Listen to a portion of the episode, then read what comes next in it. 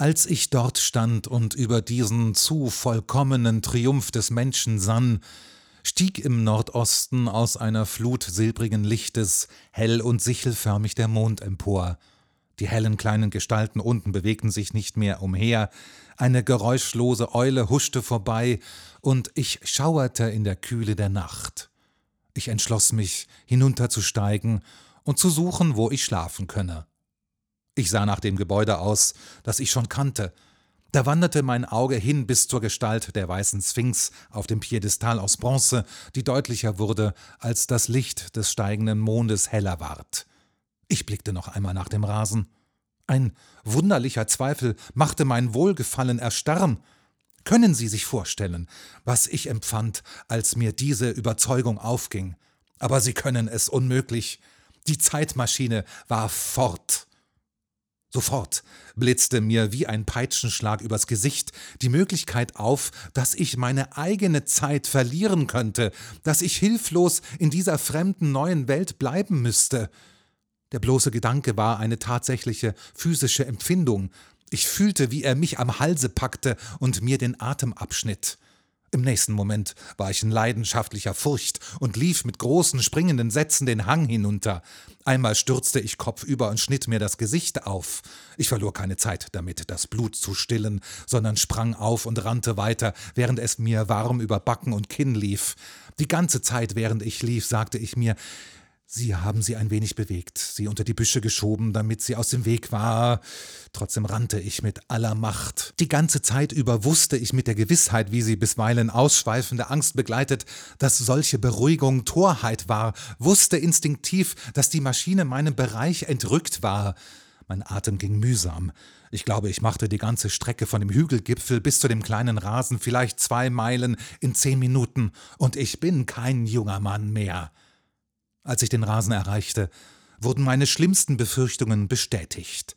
Keine Spur war von dem Ding zu sehen. Ich fühlte mich schwach und kalt, als ich zwischen dem schwarzen Gewirr der Büsche vor dem leeren Raum stand. Ich lief wütend herum, als könne das Ding in einem Winkel versteckt sein, und dann blieb ich plötzlich mit den Händen im Haar stehen. Über mir ragte die Sphinx auf dem Bronzepiedestal, weiß, leuchtend aussätzig im Licht des steigenden Mondes. Sie schien im Spott auf mein Entsetzen zu lächeln.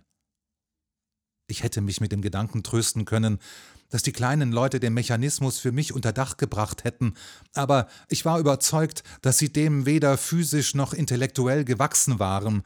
Das eben entsetzte mich, die Empfindung einer bislang ungeahnten Macht, durch deren Eingriff meine Erfindung verschwunden war und doch war ich über eins ruhig, wenn nicht eine andere Zeit ein genaues Duplikat hervorgebracht hatte, konnte die Maschine nicht in der Zeit verschoben sein. Die Anbringung der Hebel, ich werde Ihnen die Methode später zeigen, verhinderte, wenn sie abgenommen waren, jede Einmischung in der Hinsicht. Sie hatte sich nur im Raum bewegt und war verborgen. Aber wo konnte sie nun sein? Ich glaube, ich muss eine Art Wahnsinn ausgestanden haben.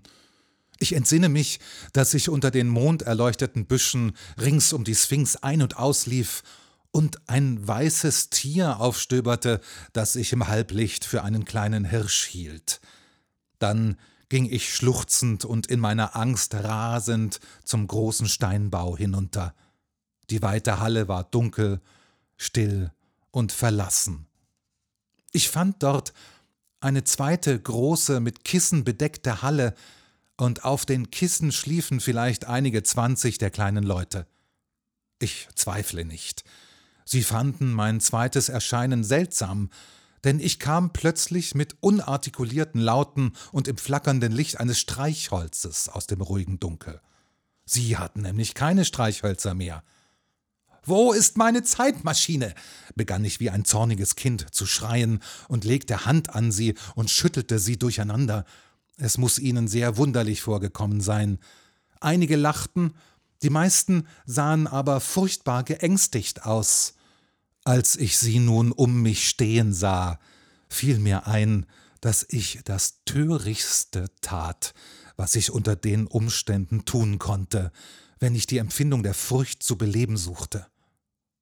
Unvermittelt schleuderte ich das Streichholz zu Boden und ging, indem ich einen der Leute dabei umstieß, stolpernd durch den großen Esssaal wieder in den Mondschein hinaus. Ich muss hin und her gerast sein, geschrien und auf Gott und Schicksal geflucht haben. Schließlich lag ich nahe bei der Sphinx am Boden und weinte in absolutem Elend, denn selbst die Wut, dass ich die Maschine verlassen hatte, war mit meiner Kraft verschwunden. Mir blieb nichts als das Elend. Dann schlief ich ein, und als ich erwachte, war es heller Tag, und auf dem Rasen hüpften im Bereich meiner Hand ein paar Sperlinge um mich. Ich setzte mich in der Morgenfrische auf und versuchte mich zu besinnen, wie ich dorthin gekommen war und warum ich eine so tiefe Empfindung der Verlassenheit und Verzweiflung hatte. Dann wurde mir alles klar. Das Schlimmste angenommen, sagte ich. Angenommen, die Maschine ist verloren, vielleicht vernichtet. Es kommt mir zu, ruhig und geduldig zu sein, die Art der Leute zu erfahren, eine klare Vorstellung von der Methode meines Verlustes und den Mitteln zu bekommen, wie ich mir Material und Werkzeug verschaffen konnte, um so vielleicht eine neue Maschine zu machen. Aber wahrscheinlich war die Maschine nur fortgenommen worden. Immerhin musste ich ruhig sein und geduldig, ihr Versteck finden und sie durch List oder Gewalt zurückgewinnen. Ich fand etwa in der Mitte zwischen dem Piedestal der weißen Sphinx und den Fußstapfen, wo ich bei meiner Ankunft mit der gestürzten Maschine gerungen hatte, den Boden aufgerissen. Auch noch weitere Zeichen der Fortschleppung fand ich, und dabei wunderliche schmale Fußspuren, wie ich sie mir etwa von einem Faultier stammend denken konnte. Das lenkte meine Aufmerksamkeit auf das Piedestal. Ich glaube, ich habe schon gesagt, es war aus Bronze. Es war kein bloßer Block, sondern auf beiden Seiten mit tief gefassten Paneelen verziert. Ich trat hin und klopfte daran. Das Piedestal war hohl. Als ich die Paneele sorgfältig prüfte, fand ich, dass sie nicht mit den Rahmen zusammenhingen. Griffe oder Schlüssellöcher waren nicht vorhanden, aber vielleicht öffneten sich die Paneele, wenn es, wie ich vermutete, Türen waren von innen. Eins war mir völlig klar. Es gehörte keine große geistige Anstrengung dazu, um zu schließen, dass meine Zeitmaschine in diesem Piedestal war, aber wie sie hineingekommen war, das war ein anderes Problem. Aber noch war ich nicht geschlagen. Ich donnerte mit den Fäusten gegen die Bronzepaneele. Ich meinte, ich hörte sich drinnen etwas rühren. Um genau zu sein, ich meinte, ich hörte einen Ton wie ein Kichern, aber ich muss mich geirrt haben. Dann holte ich mir einen großen Kieselstein vom Fluss und hämmerte, bis ich eine Windung im Zierradfach geschlagen hatte und der Grünspan in pulverigen Flocken abfiel. Die zarten kleinen Leute müssen mich eine Meile weit haben hämmern hören.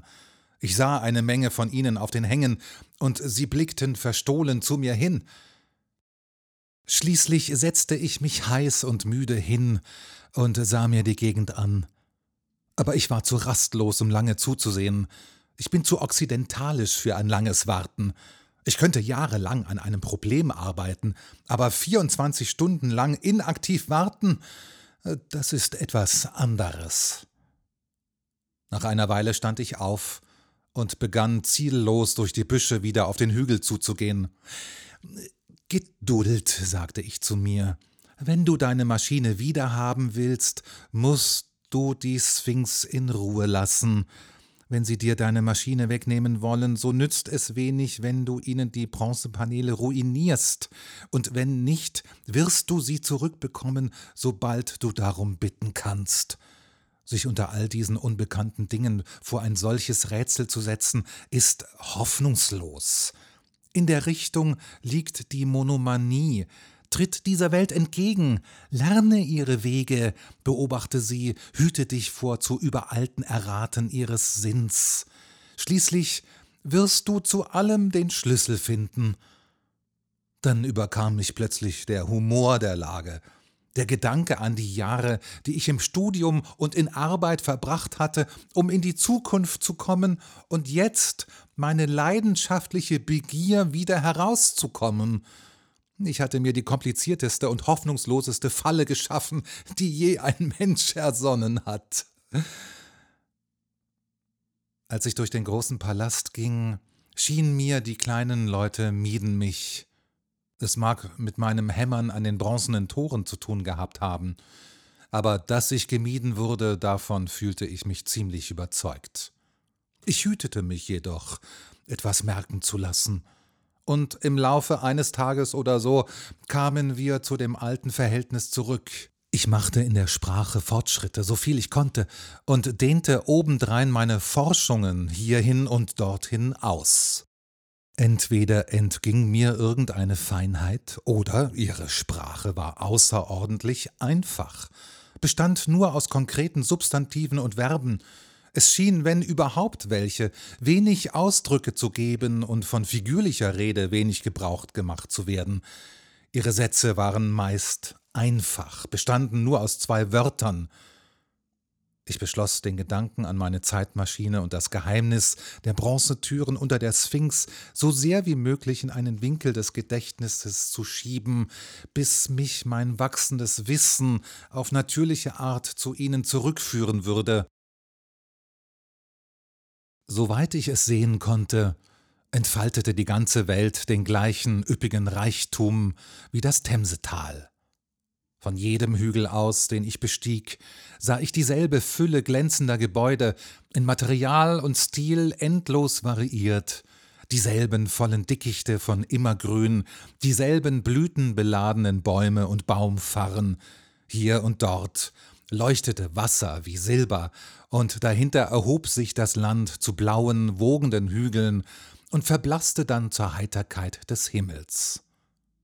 Ein besonderer Zug, der alsbald meine Aufmerksamkeit erregte, war die Anwesenheit gewisser kreisrunder Brunnen, von denen mehrere, wie mir schien, von sehr großer Tiefe waren – einer lag an dem Pfad den Flügel hinauf, dem ich während meines ersten Spazierganges gefolgt war. Wie die anderen war er mit merkwürdig gegossener Bronze eingefasst und durch eine kleine Kuppel vor dem Regen geschützt. Wenn ich am Rande dieser Brunnen saß und in das Dunkel hinunterblickte, konnte ich kein Wasser sehen, auch konnte ich mit einem brennenden Streichholz keinen Widerschein wecken, aber in allen hörte ich einen bestimmten Schall, ein Bum, Bum, Bum, wie das Stoßen einer großen Maschine, und durch das Flackern meiner Zündhölzer entdeckte ich, dass ein stetiger Luftstrom in den Schacht hinunterstieg. Ferner warf ich in einen der Schlünde ein Stück Papier, und statt langsam hinunterzuflattern, entschwand es sofort meinem Blick. Und nach einer Weile begann ich diese Brunnen mit großen Türmen in Verbindung zu bringen, die hier und dort auf den Hängen standen, denn über ihnen sah ich oft genug solch Flimmern in der Luft, wie man es an einem heißen Tage über einem sonnenversenkten Strand sehen kann. Wenn ich das zusammenhielt, so wurde es mir sehr wahrscheinlich, dass ein ausgedehntes System unterirdischer Ventilation existierte, dessen wahren Zweck sich vorzustellen schwer war. Ich war erst geneigt, es mit sanitären Vorrichtungen in Verbindung zu bringen. Der Schluss lag auf der Hand, aber er war absolut verkehrt. Und hier muss ich zugeben, dass ich von Wasseranlagen und Beförderungsmitteln und ähnlichen Annehmlichkeiten in dieser wirklichen Zukunft während meines Aufenthalts wenig erfahren habe. In manchen jener Visionen und Utopien von kommenden Zeiten, die ich gelesen habe, steht eine Menge über Gebäude und soziale Einrichtungen und so weiter, aber während solche Einzelheiten leicht genug zu bekommen sind, wenn die ganze Welt nur in der Fantasie existiert, sind sie dem wirklichen Reisenden unter solchen Realitäten, wie ich sie hier gefunden habe, absolut unzugänglich. Was zum Beispiel das Begraben anging, so sah ich weder ein Zeichen von Krematorien noch irgendwas, was an Gräber erinnerte. Die Sache machte mir zu schaffen, und sie führte mich zu einer weiteren Entdeckung, die mir noch mehr zu schaffen machte, dass es nämlich unter diesen Leuten keine Alten und keine Kranken gab. Ich muss gestehen, dass meine Zufriedenheit mit meinen ersten Theorien über eine automatische Zivilisation und eine dekadente Menschheit nicht lange dauerte. Und doch wollte mir nichts anderes einfallen. Lassen Sie mich Ihnen meine Schwierigkeiten nennen. Die verschiedenen großen Paläste, die ich erforscht hatte, waren bloße Wohnorte, große Esssäle und Schlafräume, ich konnte keine Maschinerie, keine Vorrichtungen irgendwelcher Art entdecken, und doch waren diese Leute in schöne Gewebe gekleidet, die zu Zeiten der Erneuerung bedürfen mussten, und ihre Sandalen waren zwar verunziert, aber sie waren aus ziemlich komplizierter Metallarbeit. Irgendwie mussten solche Dinge gemacht werden, und die kleinen Leute zeigten keine Spur von schöpferischer Neigung, es gab keine Läden, keine Werkstätten, keine Zeichen von Einfuhrartikeln. Sie verbrachten ihre ganze Zeit, indem sie heiter spielten, im Flusse badeten, auf halb spielende Art den Hof machten, Früchte aßen und schliefen.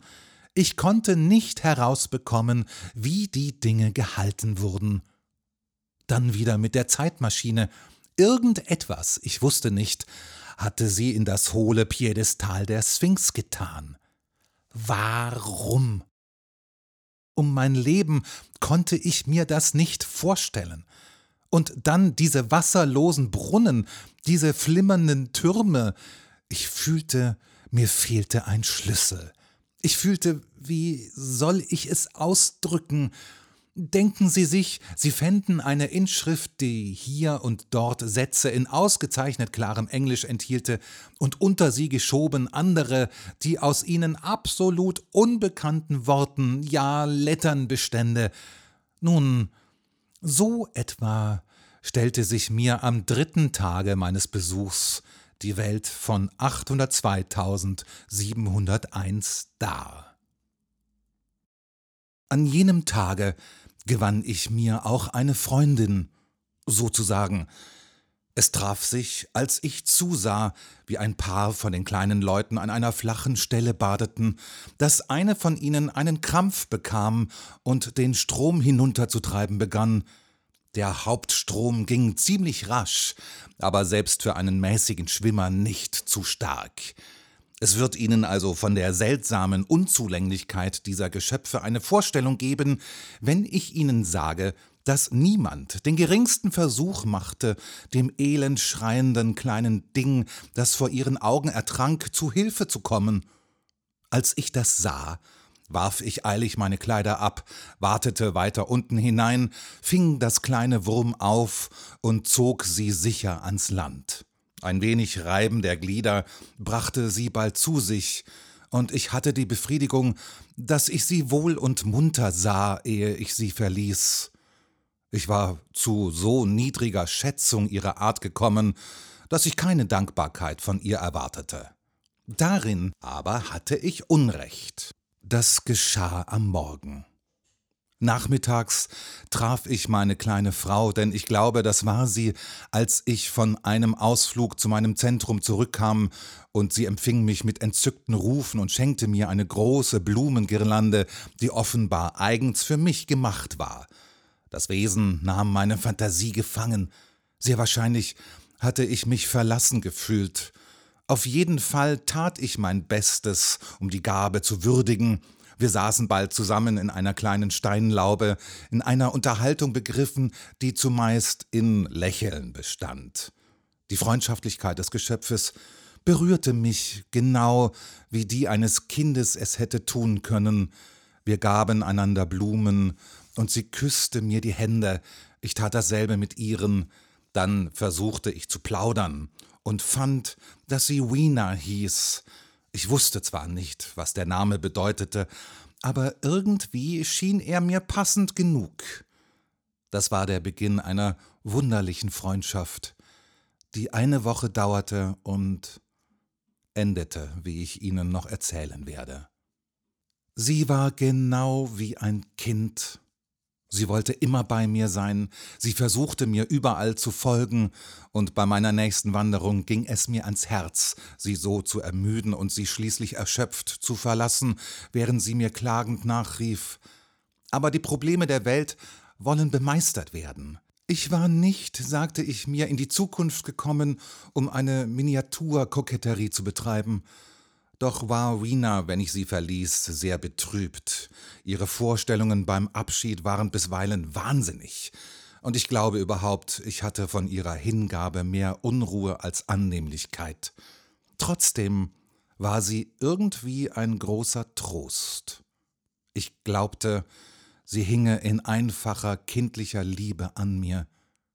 Von ihr erfuhr ich auch, dass die Furcht die Welt noch nicht verlassen hatte. Sie war bei Tag furchtlos genug, und sie hatte das merkwürdigste Vertrauen zu mir, denn einmal machte ich in einem törichten Moment drohende Grimassen gegen sie, und sie lachte einfach darüber. Aber sie fürchtete das Dunkel, fürchtete Schatten, fürchtete schwarze Dinge. Die Dunkelheit war ihr das Furchtbare. Es war eine merkwürdig leidenschaftliche Aufregung, und ich musste darüber nachdenken und Beobachtungen anstellen. Da entdeckte ich unter anderen Dingen, dass diese kleinen Leute sich nach Einbruch der Dunkelheit in den großen Häusern sammelten und in Herden schliefen. Ohne ein Licht zu ihnen hineinkommen hieß, sie in einen Aufruhr der Angst zu versetzen. Ich habe nach Einbruch der Dunkelheit nie einen draußen gefunden und drinnen keinen, der allein schlief. Und doch war ich noch ein solcher Dummkopf, dass ich mir die Lehre dieser Furcht entgehen ließ und trotz Wieners Betrübnis darauf bestand, diesen schlummernden Mengen fern zu schlafen. Aber mir entschlüpft meine Geschichte, während ich von ihr spreche. Es muss die Nacht vor ihrer Rettung gewesen sein, da wurde ich gegen Morgen geweckt. Ich war unruhig gewesen und hatte höchst unangenehm geträumt. Ich ertrinke und Seeanemonen tasteten mir mit ihren weichen Fühlern übers Gesicht. Ich fuhr zusammen und wachte auf, und mir war genau, als sei gerade ein graues Tier aus dem Zimmer gestürzt. Ich versuchte wieder einzuschlafen, aber ich fühlte mich unruhig und unbehaglich. Es war jene unklare graue Stunde, in der die Dinge gerade aus dem Dunkel kriechen, wo alles farblos und scharf geschnitten und doch unreal ist. Ich stand auf und ging in den großen Saal hinunter und so hinaus auf die Fliesen vor dem Palast. Ich dachte, ich wolle aus der Not eine Tugend machen und den Sonnenaufgang sehen. Der Mond ging unter, und das sterbende Mondlicht und die erste Blässe der Dämmerung mischten sich zu einem gespenstischen Halblicht. Die Büsche waren tintig schwarz, der Boden ein düsteres Grau, der Himmel farb und freudlos. Um den Hügel hinauf meinte ich Geister sehen zu können. Drei verschiedene Male sah ich, als ich den Hang prüfend ansah, weiße Gestalten, Zweimal meinte ich ein einzelnes weißes, affenartiges Geschöpf den Hügel ziemlich rasch hinauflaufen zu sehen, und einmal sah ich bei den Ruinen eine Gruppe von ihnen einen dunklen Körper tragen. Sie bewegten sich eilig. Ich konnte nicht sehen, was aus ihnen wurde. Es schien, sie verschwanden zwischen den Büschen. Die Dämmerung war noch unbestimmt, müssen Sie wissen. Ich hatte jenes frostige, ungewisse Frühmorgengefühl, das Sie vielleicht kennen. Ich misstraute meinen Augen. Als der östliche Himmel heller wurde und das Tageslicht heraufkam und der Welt noch einmal wieder ihre lebhafte Färbung zurückkehrte, da ging ich den Ausblick scharf durch. Aber ich sah keine Spur von meinen weißen Gestalten. Ja, das müssen Geister gewesen sein, sagte ich, ich möchte wissen, woher sie datieren. Und ich dachte den ganzen Morgen an diese Gestalten, bis die Rettung Wieners sie mir aus dem Kopf vertrieb. Ich brachte sie in unbestimmte Verbindung mit dem weißen Tier, das sich auf meiner ersten leidenschaftlichen Suche nach der Zeitmaschine aufgestört hatte. Aber Rena war ein angenehmer Ersatz. Und trotzdem sollte sie meinen Geist bald tödlicher in Besitz nehmen. Ich glaube, Ich habe schon gesagt, wie viel wärmer es in dieser goldenen Zeit war als bei uns. Vielleicht war die Sonne heißer oder die Erde der Sonne näher. Nun, eines sehr heißen Morgens, ich glaube, es war mein vierter, suchte ich vor der Hitze und der blendenden Glut in einer Ruine in der Nähe des großen Hauses, wo ich schlief, Obdach. Und da geschah etwas Seltsames. Als ich unter diesen Mauerhaufen umherkletterte, fand ich eine schmale Galerie, deren End- und Seitenfenster durch gestürzte Steinmassen versperrt waren. Im Kontrast zum Glanz draußen schien sie mir zuerst undurchdringlich dunkel. Ich trat tastend hinein, denn durch den Wechsel vom Licht zur Schwärze schwammen mir Farbflecken vor den Augen. Plötzlich blieb ich gebannt stehen. Ein paar im Widerschein des Tageslichtes draußen leuchtende Augen beobachteten mich aus dem Dunkel. Die alte instinktive Angst vor wilden Tieren kam mir zurück. Ich ballte die Fäuste und blickte fest in die leuchtenden Augäpfel. Ich fürchtete mich, umzukehren. Dann fiel mir ein, in welcher absoluten Sicherheit die Menschheit zu leben schien, und dann besann ich mich auf die seltsame Angst vor dem Dunkel. Ich überwand meine Furcht bis zu einem gewissen Grade, trat einen Schritt vor und sprach. Ich will zugeben, meine Stimme war rau und schlecht beherrscht. Ich streckte die Hand aus und berührte etwas Weiches. Zugleich schossen die Augen zur Seite und etwas Weißes lief an mir vorbei.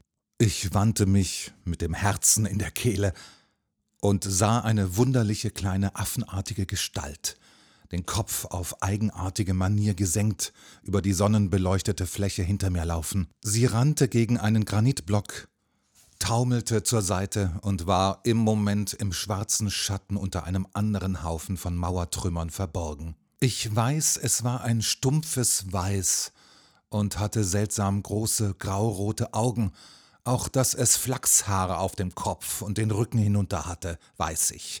Aber wie gesagt, um es deutlich zu sehen, dazu lief es viel zu schnell.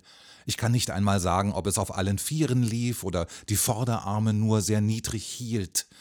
Nach einem Moment des Zögerns folgte ich ihm in den zweiten Trümmerhaufen. Erst konnte ich es nicht finden, aber nach einer Weile in der tiefen Finsternis traf ich auf eine jener runden, brunnenartigen Öffnungen, von denen ich erzählt habe. Mir kam ein plötzlicher Gedanke. Konnte dieses Wesen in den Schacht hinunter verschwunden sein?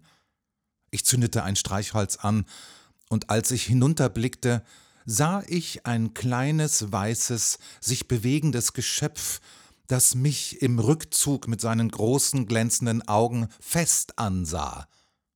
Mir schauderte. Es sah wie eine menschliche Spinne aus.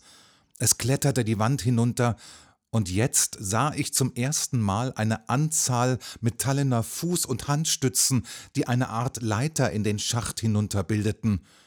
Dann verbrannte mir die Flamme die Finger, und ich ließ das Streichholz fallen.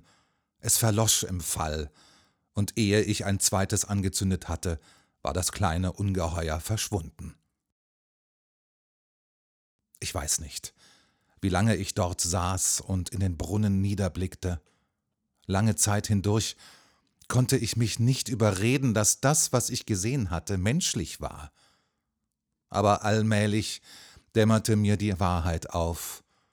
Der Mensch war nicht eine einzige Gattung geblieben, sondern hatte sich in zwei gesonderten Tieren differenziert, meine anmutigen Kinder der oberen Welt waren nicht die einzigen Abkommen unserer Generation, sondern auch dieses bleiche, ekelhafte, nächtliche Wesen, das vor mir aufgeblitzt war, war ein Erbe aller Zeiten. Ich dachte an die flimmernden Türme und an meine Theorie von einer unterirdischen Ventilation. Ich begann ihre wahre Bedeutung zu ahnen. Und was, fragte ich mich, tat dieser Lemure in meinem Aufriss einer vollkommen ausgeglichenen Organisation? In welchem Verhältnis stand er zur indolenten Heiterkeit der schönen Oberweltler? Und was war dort unten am Fuß des Schachtes verborgen? Ich setzte mich auf den Rand des Brunnens und sagte mir, ich müsse dort hinuntersteigen. Und trotzdem fürchtete ich mich einfach hineinzugehen. Als ich so zögerte, kamen zwei von den schönen Oberweltlern in ihrem Liebesspiel durch Tageslicht in den Schatten gelaufen. Sie schienen betrübt, mich dort zu finden, in den Brunnen hinunterspähend. Offenbar galt es als schlechte Form, diese Öffnungen zu beachten, denn als ich auf diese zeigte und in ihrer Sprache eine Frage zu formen versuchte, waren sie noch sichtlicher betrübt und wandten sich ab. Aber meine Zündhölzer interessierten sie, und ich zündete ein paar an, um ihnen Spaß zu machen. Ich fragte sie noch einmal wegen des Brunnens und wieder ohne Erfolg. Also verließ ich sie. Aber mein Geist war schon in Revolution. Meine Vermutungen und Eindrücke glitten und sprangen zu einer neuen Anordnung zusammen. Jetzt hatte ich einen Schlüssel zur Bedeutung dieser Brunnen, zu den Ventilationstürmen, zum Geheimnis der Geister, vom Sinn der Bronzetüren und dem Schicksal der Zeitmaschine ganz zu schweigen, und sehr unbestimmt sah ich einen Weg zur Lösung des wirtschaftlichen Problems, das mir zu schaffen gemacht hatte.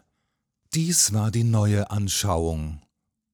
Offenbar war diese zweite Gattung Mensch unterirdisch.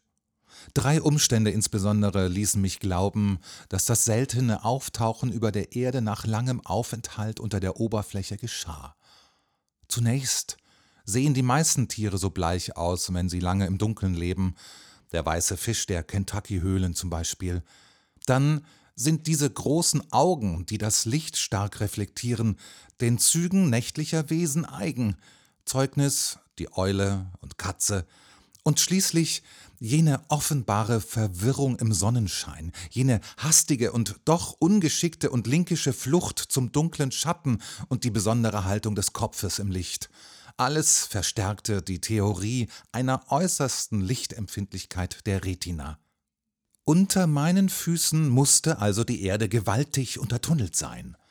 Und diese Tunnels waren die Wohnung der neuen Rasse. Der Gedanke war so plausibel, dass ich ihn sofort annahm und zur Vermutung weiterging, wie die Spaltung der menschlichen Gattung geschehen war. Ich glaube, Sie werden den Umriss meiner Theorie erraten, obgleich ich selber bald fühlte, dass sie die Wahrheit weit verfehlte.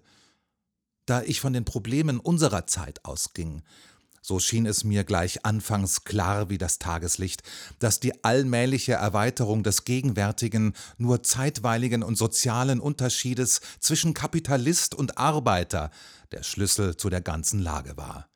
Ohne Zweifel wird es Ihnen grotesk genug erscheinen und wild unglaublich, und doch existieren schon jetzt Verhältnisse, die in der Richtung zeigen, man neigt dazu, den unterirdischen Raum für die weniger dekorativen Zwecke der Zivilisation nutzbar zu machen. Wir haben zum Beispiel die elektrischen Untergrundbahnen, wir haben die Unterführungen, unterirdische Werkstätten und Restaurants, und sie wachsen und mehren sich.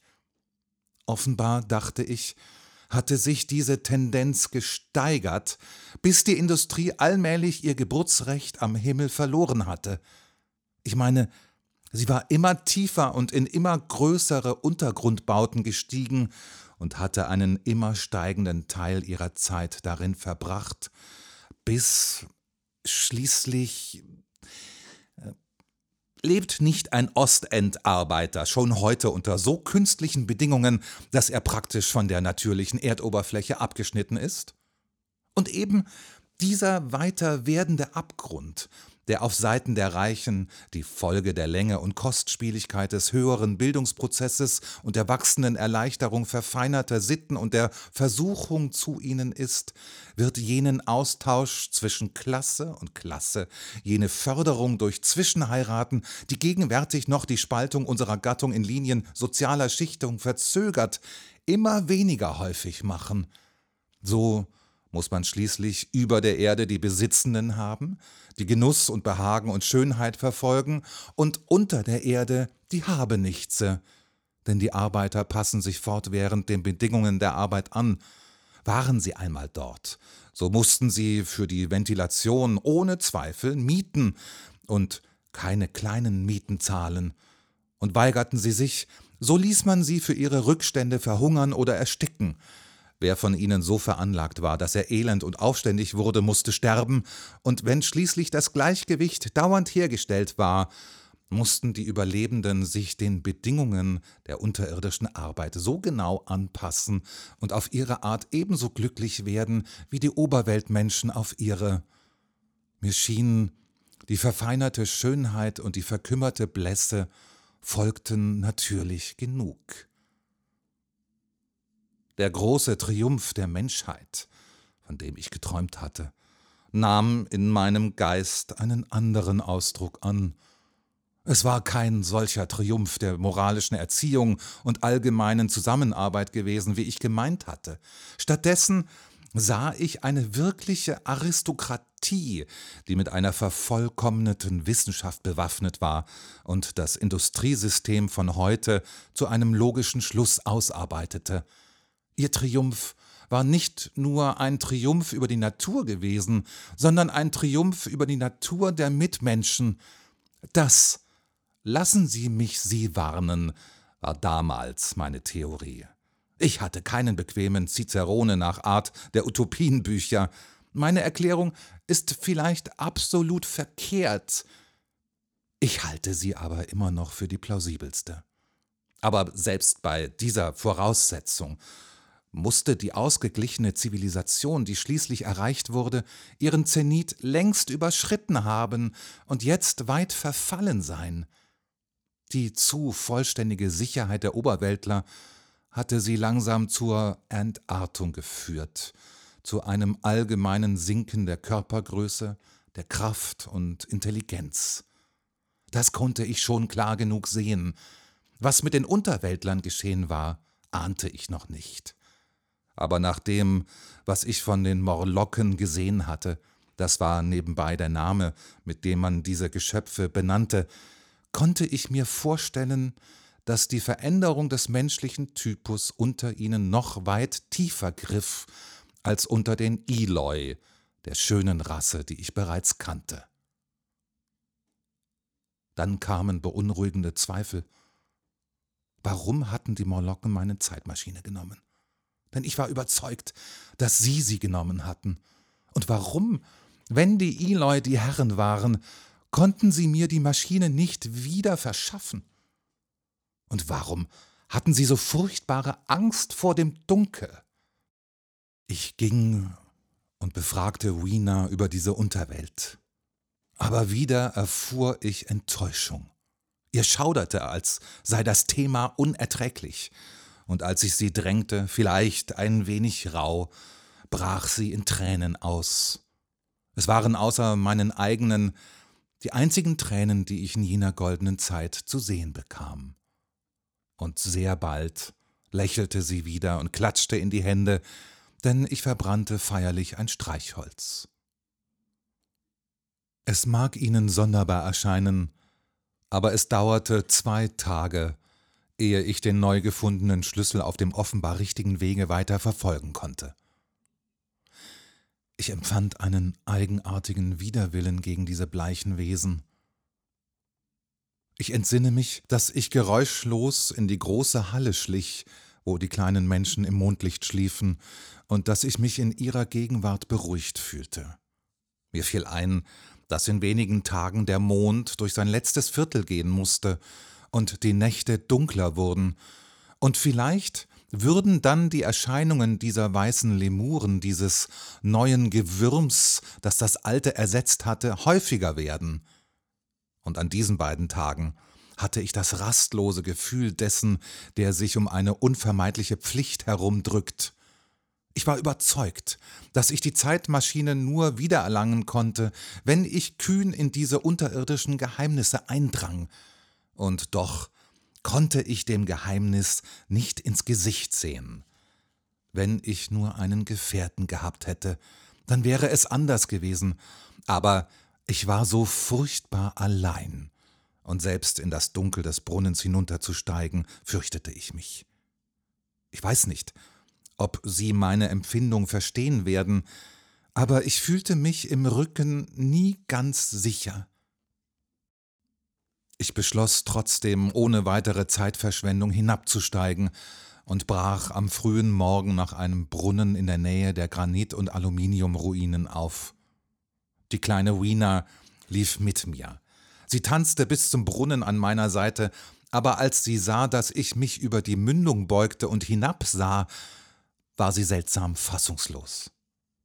Adieu, kleine Wiener, sagte ich und küsste sie, und dann stellte ich sie nieder und begann nach den Kletterhaken über die Brustwehr zu tasten. Ein wenig hastig, kann ich bekennen, denn ich fürchtete, der Mut könne mir schwinden.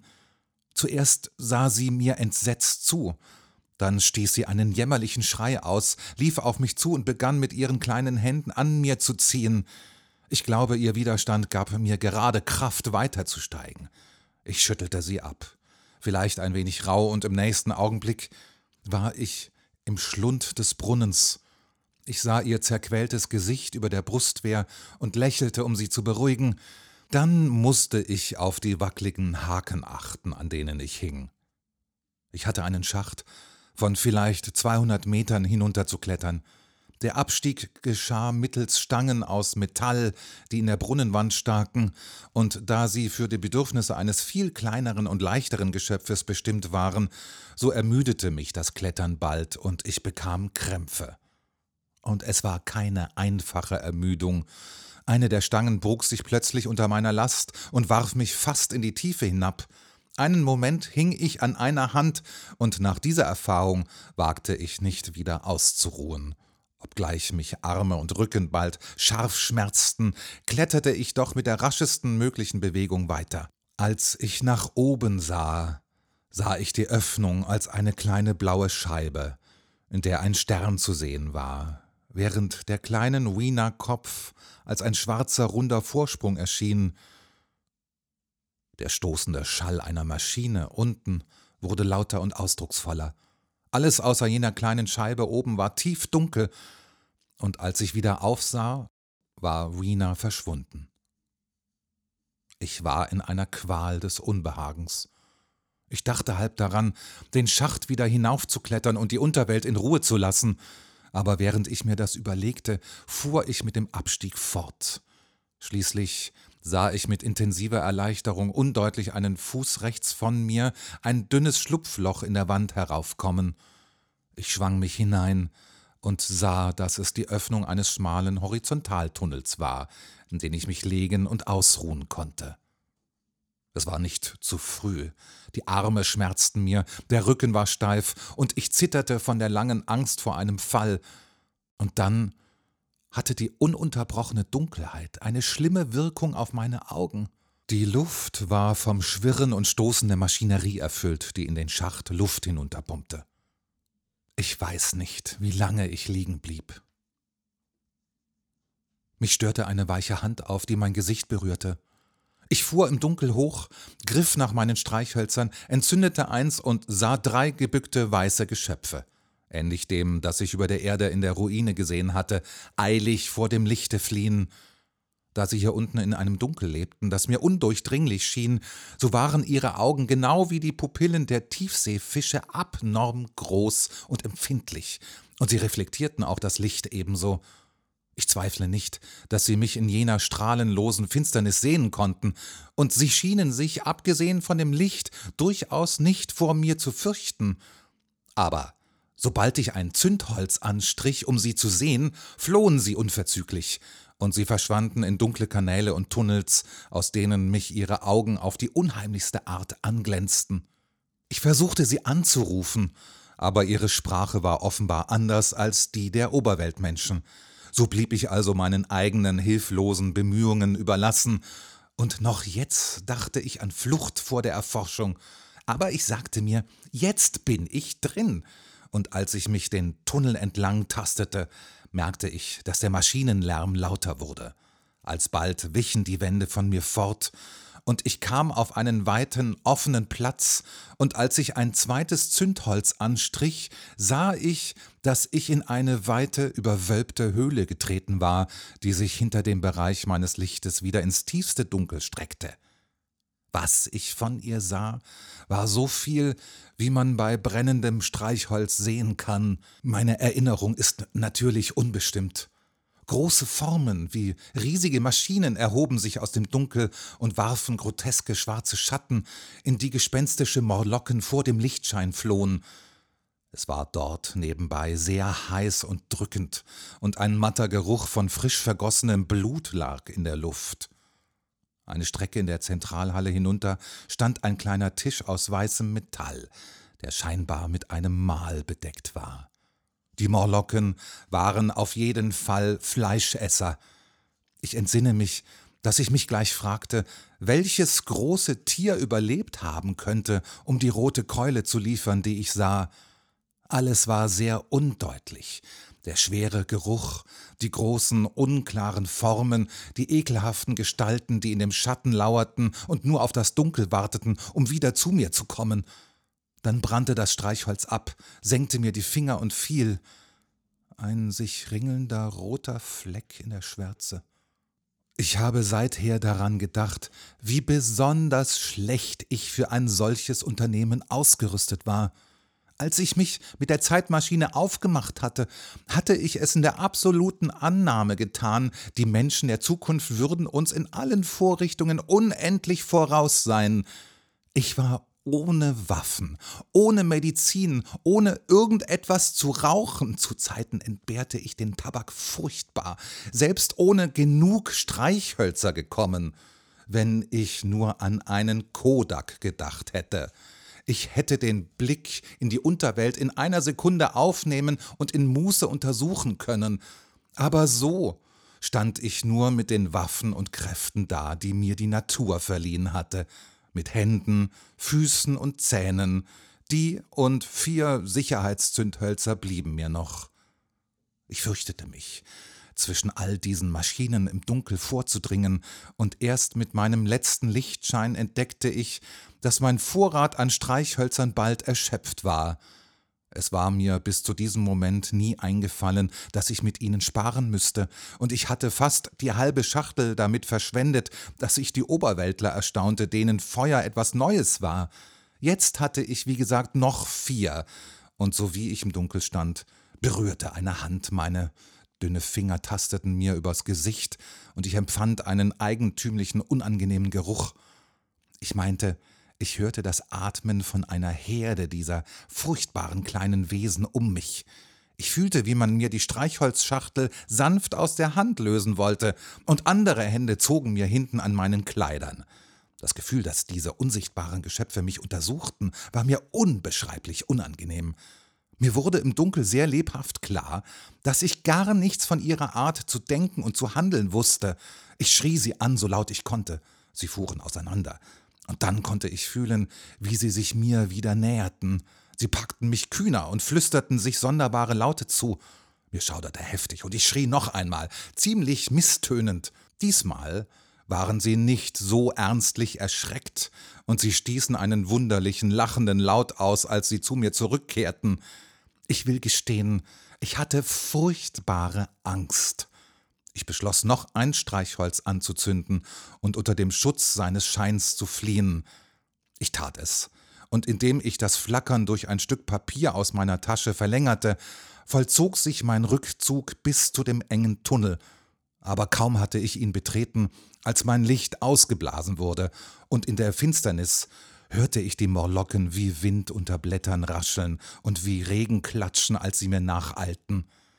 Im Nu war ich von vielen Händen gepackt, und es war kein Zweifel, sie versuchten mich zurückzuziehen. Ich strich ein neues Streichholz an und schwenkte es vor ihren geblendeten Gesichtern. Sie können sich kaum vorstellen, wie ekelhaft unmenschlich sie aussahen. Diese blassen, kinnlosen Gesichter und großen, lidlosen, rötlich-grauen Augen, als sie so in ihrer Blindheit und Verwirrung starrten. Aber ich wartete nicht, um zu schauen sage ich Ihnen. Ich wich wieder zurück, und als mein zweites Streichholz zu Ende war, strich ich mein drittes an. Es war fast abgebrannt, als ich die Öffnung in den Schacht erreichte. Ich legte mich am Rande nieder, denn der Stoß der großen Pumpe unten machte mich schwindlig. Dann tastete ich seitwärts nach den Haken, und in dem Moment wurden meine Füße von hinten gepackt und ich wurde heftig zurückgerissen. Ich zündete mein letztes Streichholz an, und es ging sofort aus. Aber ich hatte jetzt die Hand an den Klettergriffen, und indem ich gewaltsam austrat, machte ich mich aus den Griffen der Morlocken los und kletterte rasch den Schacht hinauf, während sie zu mir aufspähten und blinzelten. Nur ein kleines Geschöpf folgte mir eine Strecke weit und trug fast meinen Stiefel als Trophäe davon. Der Aufstieg schien mir endlos. Mit den letzten zwanzig oder dreißig Fuß überkam mich eine tödliche Übelkeit. Es machte mir die größte Schwierigkeit, nicht den Halt zu verlieren.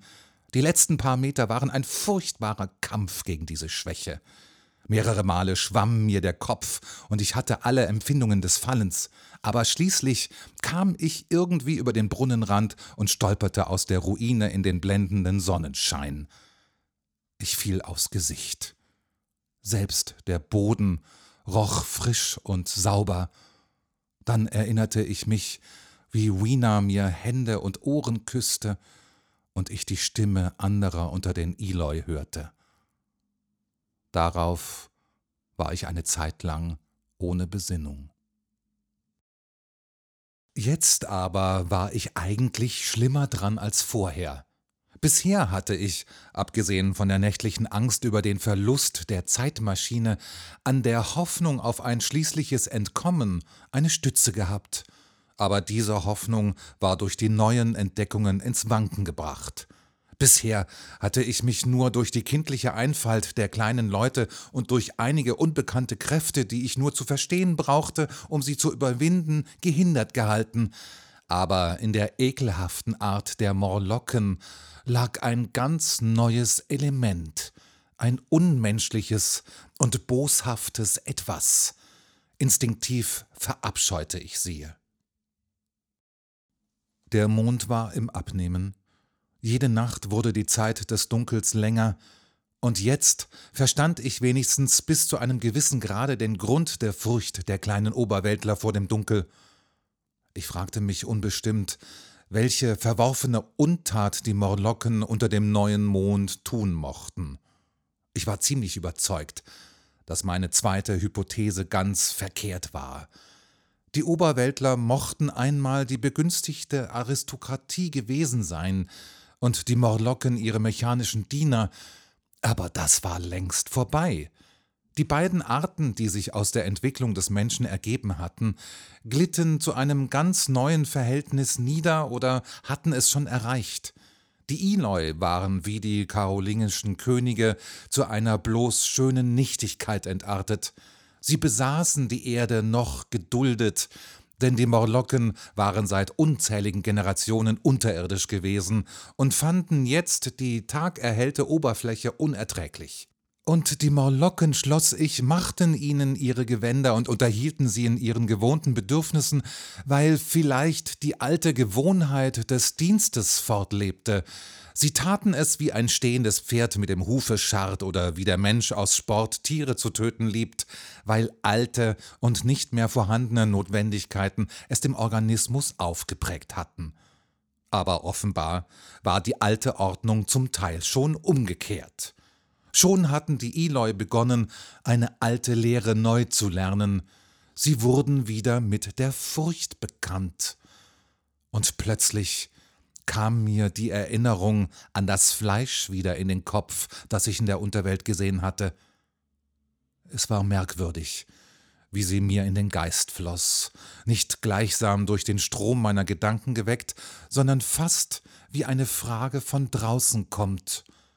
Ich versuchte, mich auf die Form zu besinnen. Ich hatte das unbestimmte Gefühl von etwas Bekanntem, aber ich konnte zur Zeit nicht sagen, was es war. Aber so hilflos die kleinen Leute in Gegenwart ihrer geheimnisvollen Furcht auch waren, ich war anders konstituiert. Ich kam aus dieser unserer Zeit, der reifen Blüte des Menschengeschlechts, wo die Furcht nicht lähmt und das Geheimnis seine Schrecken verloren hat. Ich wollte mich wenigstens verteidigen. Ohne Verzug beschloss ich mir Waffen zu machen und eine Festung, worin ich schlafen konnte. Ich fühlte, ich konnte nie wieder schlafen, bis mein Bett vor ihnen sicher war. Mir schauderte vor Grauen, wenn ich daran dachte, wie die Morlocken mich schon untersucht haben mussten. Ich wanderte während des Nachmittags das Themsetal entlang, fand aber nichts, was sich mir als unzugänglich empfahl. Dann fielen mir die hohen Zinnen eines grünen Porzellanpalastes und der blanke Glanz seiner Mauern wieder ein, und abends nahm ich Wiener wie ein Kind auf die Schultern und ging den Hügel nach Südwesten hinauf. Die Entfernung hatte ich berechnet, betrug sieben oder acht Meilen, aber es müssen eher achtzehn gewesen sein. Obendrein war der Absatz einer meiner Schuhe lose, es waren bequeme alte Schuhe, die ich sonst nur im Hause zu tragen pflegte, so dass ich lahm wurde, und es war schon spät nach Sonnenuntergang, als der Palast, schwarz gegen das blasse Gelb des Himmels abgehoben, in Sicht kam. Wina war erst entzückt gewesen, als ich sie zu tragen begann, aber nach einer Weile lief sie an meiner Seite, um Blumen zu pflücken und mir in die Taschen zu stecken. Schließlich war sie zu dem Schluss gekommen, sie seien eine exzentrische Art Vasen für Blumendekoration, wenigstens benutzte sie sie zu dem Zweck. Und da fällt mir ein. Der Zeitreisende hielt inne, steckte die Hand in die Tasche und legte schweigend zwei welke Blumen, sehr großen weißen Malven nicht unähnlich auf den kleinen Tisch. Dann nahm er seine Erzählung wieder auf. Als die Abendstille über die Welt kroch und wir über den Hügelkamm gegen Wimbledon stiegen, wurde Wiener müde und wollte zum Haus aus grauem Stein zurückkehren, aber ich zeigte auf die fernen Zinnen des grünen Porzellanpalastes und machte ihr begreiflich, dass wir dort vor ihrer Furcht eine Zuflucht suchten. In dieser dunkelnden Ruhe schienen meine Sinne übernatürlich verschärft. Ich meinte, ich könnte sogar fühlen, dass der Boden unter meinem Fuß hohl war, konnte sogar die Morlocken dadurch sehen, wie sie auf ihrem Ameisenhaufen hin und her gingen und auf die Dunkelheit warteten. In meiner Aufregung bildete ich mir ein, sie würden meinen Einfall in ihren Bau als Kriegserklärung auffassen. Und warum hatten sie mir die Zeitmaschine genommen? So gingen wir in der Ruhe weiter, und das Zwielicht vertiefte sich zur Nacht.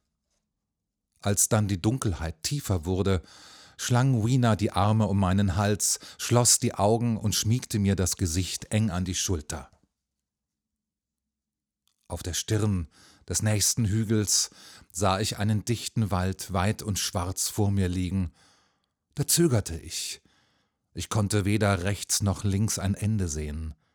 Da ich mich müde fühlte, besonders meine Füße waren sehr wund, so nahm ich mir Wiener behutsam von der Schulter, als ich stehen blieb, und setzte mich ins Gras.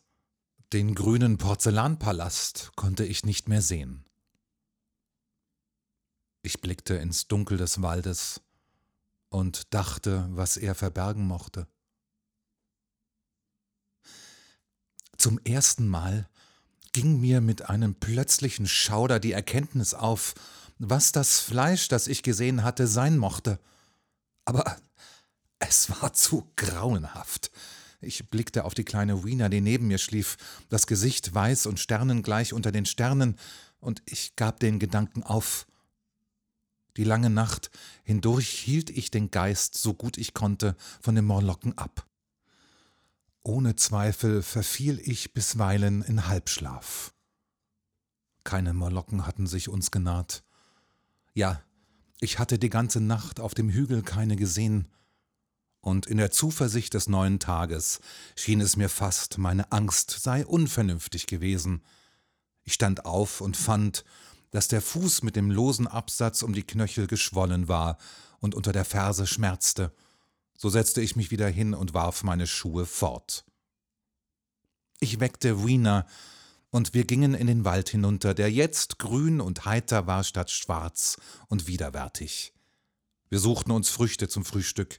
Bald trafen wir andere von den hübschen Menschen, die lachten und im Sonnenschein tanzten, als gäbe es in der Natur kein solches Ding wie die Nacht. Und dann dachte ich noch einmal an das Fleisch, das ich gesehen hatte. Ich war jetzt davon überzeugt, was es war.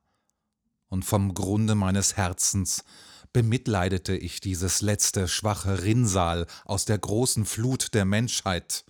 Offenbar war irgendwann im frühen Einst des menschlichen Verfalls den Molokken die Nahrung ausgegangen. Diese Eloi waren nur gemästetes Rindvieh, das die ameisengleichen Morlocken hüteten und jagten, für dessen Mast sie wahrscheinlich sorgten. Und da tanzte Wiener mir zur Seite. Ich hatte zu der Zeit sehr unbestimmte Vorstellungen darüber, welchen Weg ich einschlagen sollte. Die erste war, mir einen sicheren Zufluchtsort zu schaffen und mir solche Waffen aus Metall oder Stein zu machen, wie ich sie fertigbringen würde. Dann hoffte ich, mir Mittel zum Feuermachen zu verschaffen, so dass ich als Waffe eine Fackel zur Hand hätte, denn nichts, wusste ich, konnte gegen die Morlocken wirksamer sein. Dann wollte ich etwas ersinnen, um die Bronzetüren unter der weißen Sphinx aufzubrechen. Ich dachte an eine Art Mauerbrecher. Ich war überzeugt, wenn ich in diese Türen eindringen und eine Fackel vor mir hertragen könnte, würde ich die Zeitmaschine finden und entkommen. Wiener hatte ich beschlossen, in unsere Zeit mitzunehmen. Und mit solchen Plänen im Geist folgte ich unserem Weg zu dem Gebäude, das meine Fantasie zu unserem Wohnsitz erwählt hatte.